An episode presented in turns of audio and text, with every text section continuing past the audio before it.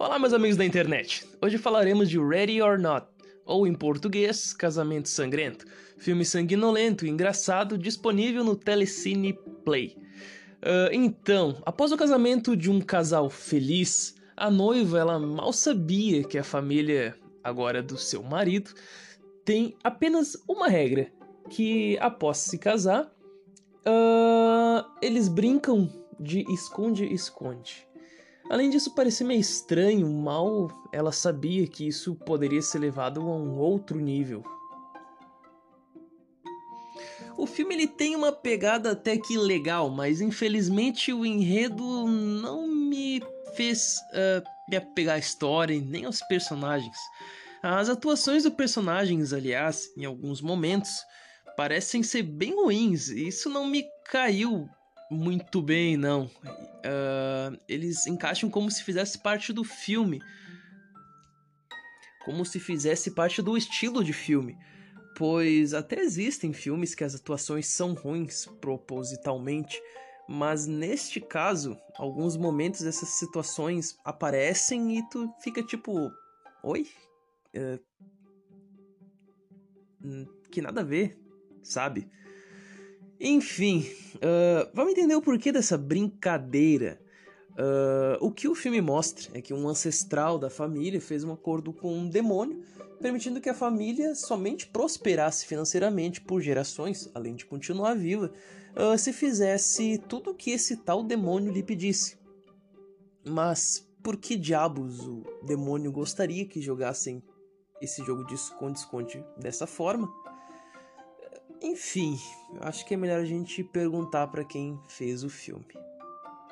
O filme conta com mortes engraçadas e momentos engraçados, além de ser trágico, mas engraçado.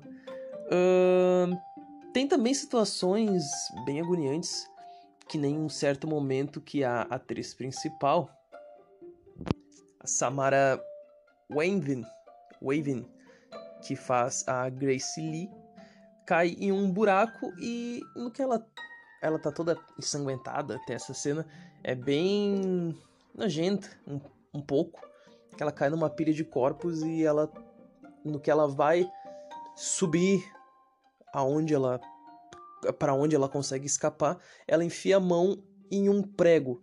E essa cena é muito agoniante.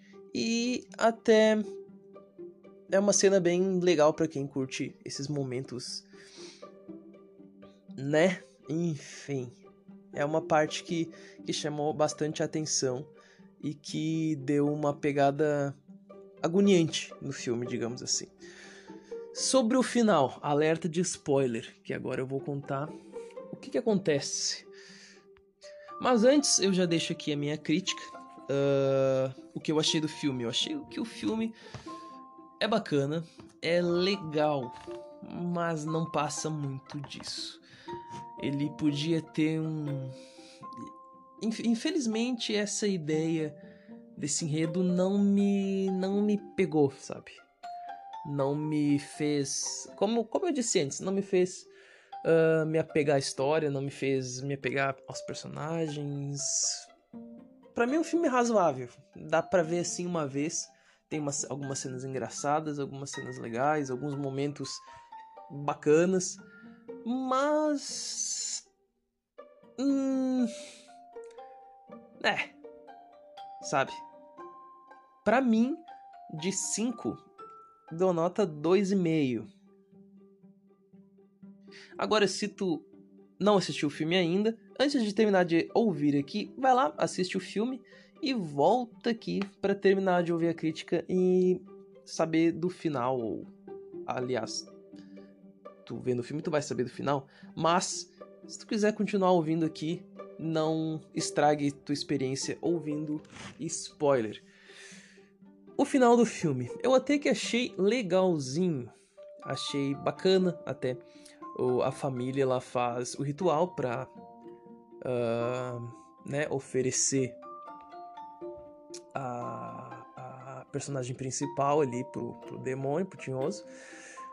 E só que acaba amanhecendo. Eles têm que fazer o sacrifício até antes de amanhecer. E acaba amanhecendo e eles não conseguem fazer o sacrifício, eles acham que vão morrer. Só que não acontece nada.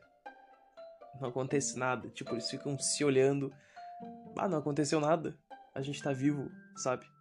E faz com que quem tá assistindo acredite que realmente não aconteceu nada, que tudo aquilo ali, toda a morte que teve ali entre a família, tudo que aconteceu foi tudo em vão.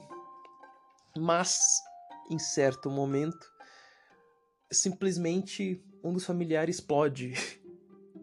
Isso é muito bizarro e foi hilário até. E os familiares começam a explodir, a explodir, a explodir e muito sangue, muito sangue. E é um momento bem legal. Digamos que aquela parte do final ali foi a melhor parte do filme, digamos assim. Até chega a aparecer em certo momento ali só o. Uh, tipo, o vulto do fantasma, assim. Chega a aparecer o, o fantasma, o demônio ali, mas é algo, tipo, muito rápido. Uh, e uma das coisas que também eu achei bacana no final, que, tipo, como ela, ela sobrou só ela da casa. E ela tá sentada toda ensanguentada lá na frente, chega a polícia e pergunta o que, aconteceu. E ela, tipo, só largam sogros, sabe? Isso foi foi bem foi bem engraçado. Assistindo o filme tu vai conseguir pegar melhor uh, a pegada do filme, como que o filme se desenvolve e se desenrola. Mas então é isso aí. Espero que tenham gostado do podcast. Se você estiver ouvindo, se você estiver vendo no YouTube também. Uh, e é isso aí. Até a próxima e tchau.